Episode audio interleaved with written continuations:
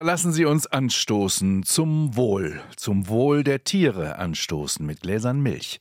Milch von Kühen, die frisches Gras auf Weiden genossen haben. Seit Jahren fordern die einen und verhindern die anderen, das Tierwohl durch eine Abgabe zu fördern. Landwirtschaftlichen Betrieben könnten damit Mittel überwiesen werden, um tierfreundlichere Stallanlagen zu bauen.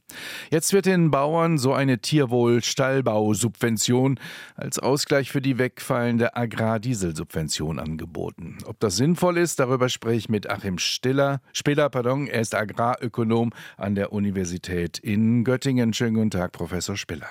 Ja, hallo Herr Castritius. Würde die Tierwohlabgabe so mit den Schweinen, Rindern und Hühnern helfen oder eher der industriellen oder der familiären Landwirtschaft? Naja, sie hilft in erster Linie erstmal den Tieren, denn die Abgabe ist so gedacht, dass die Landwirte und Landwirtinnen die höheren Kosten der tierfreundlichen Haltung, die Differenz ne, zwischen der heute üblichen Haltung, dem gesetzlichen Standard und solchen Haltungssystemen, wie auch die meisten Menschen denken, dass sie für die Tiere gut ist und was man auch aus tierschutzfachlicher Hinsicht empfehlen würde, dass diese Mehrkosten bezahlt werden. Insofern kommt das erstmal den Tieren zugute aber es hilft auch den landwirtschaftlichen Betrieben, weil es ihnen Planungssicherheit gibt und ihnen eben die Möglichkeit gibt, da rein zu investieren. Muss ich Ihnen nicht sagen, dass diese Idee wahrlich nicht neu ist. Sie selber waren Mitglied des Kompetenznetzwerks Netzwerks Nutztierhaltung. Das ist zur großen Koalition mal eingeführt worden. Mhm. Und Sie haben dann damals auch äh, Vorschläge äh, vorbereitet und präsentiert vor vier Jahren, nämlich wie Tierhaltung verbessert werden kann. Etwa mehr Platz für die Tiere, mehr Auslauf und so weiter. Sind diese mhm. Vorschläge einfach in der Schublade verschwunden damals? Ja, es war damals, da war eigentlich noch genug Geld da. Ne? Er war sehr unglücklich, dass die damalige Regierung dann erstmal Machbarkeitsgutachten, Finanzierungsgutachten, EU-Recht hat prüfen lassen, so lange prüfen lassen, bis die Legislaturperiode vorbei war. Und dann hat die neue Regierung das leider nicht in den Koalitionsvertrag aufgenommen und dann kam der Ukraine-Krieg und dann war es nicht mehr durchsetzbar politisch. Wer blockiert das denn? Na, es hat, das kann man glaube ich ganz klar sagen, die FDP blockiert, weil diese Abgabe, und es könnte auch eine Mehrwertsteuerangleichung auf den Normalsatz sein, weil das nicht in das FDP-Programm des Verzichts auf Steuererhöhung passte. Kommen wir trotzdem auf Ihren Vorschlag von damals nochmal zurück, der ja jetzt offenbar aus der Schublade zum Teil zumindest wieder rausgeholt wird. Wie sah der genau aus mit der Tierwohlabgabe? Wer zahlt diese Abgabe wie, wenn das eingeführt würde? Mhm. Ja, es ging so um einen Betrag in Höhe von ungefähr 40 Cent je Kilogramm Fleisch, dass man so eine Größenordnung hat.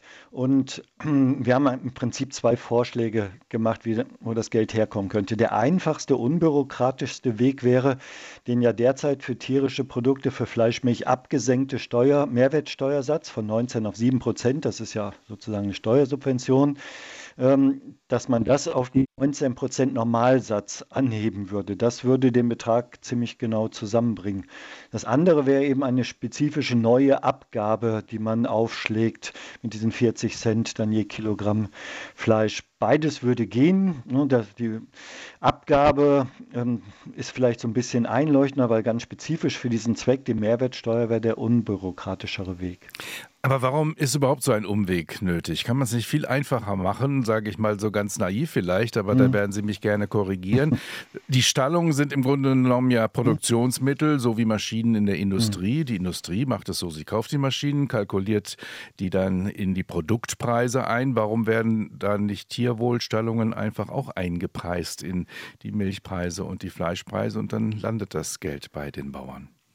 Ja, das wäre so, wie Sie sagen, wenn wir einen abgeschotteten nationalen Markt hätten. Wir haben aber einen offenen europäischen Binnenmarkt. Und in anderen Ländern Nehmen Sie etwa, äh, wo ganz viele Ställe neu gebaut wurden, Polen oder Spanien.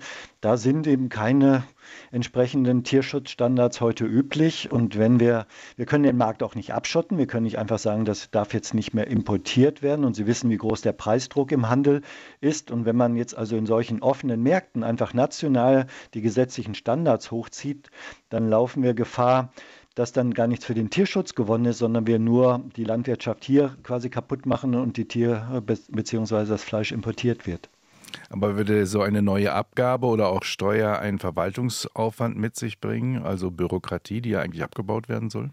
Ja, wenn man jetzt eine neue Abgabe einführt, ähm, wäre da schon ein bisschen Aufwand mit verbunden, wenn man so eine neue Steuer dann einführt.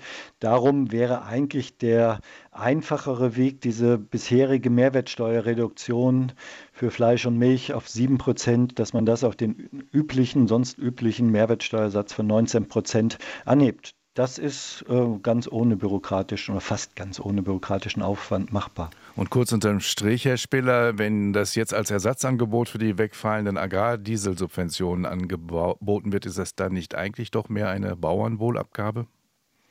Ja, es hilft schon den landwirtschaftlichen Betrieben insofern, äh, und das merkte man ja jetzt auch bei den Demonstrationen, es geht jetzt ja nicht in, wirklich in erster Linie um diesen Agrardiesel, sondern es geht darum, die Landwirtschaft zukunftsfähig zu machen. Und mit einer solchen Unterstützung für mehr Tierwohl würden wir eben eine tierfreundliche Haltung in Deutschland ermöglichen, wie sie auch die Gesellschaft an sich wünscht, die aber nicht zustande kommt, weil dann jeder Einzelne, wenn er am Ladenregal steht und bisher die hohen Mehrpreise für Tierwohl sieht, die dadurch zustande kommen, dass wir auch so kleine Minimengen Tierwohlfleisch heute im Markt haben, deshalb sind Haltungsform 3 und 4 häufig so teuer. Dass wir das flächendecken dann bezahlt es eben jeder mit einem kleinen Betrag. Und da haben wir zumindest Studien zu gemacht, die zeigen, dass die Menschen auch dazu bereit sind. Wenn alle anderen auch mitmachen, würden sie das auch bezahlen. RBB 24 Inforadio vom Rundfunk Berlin-Brandenburg.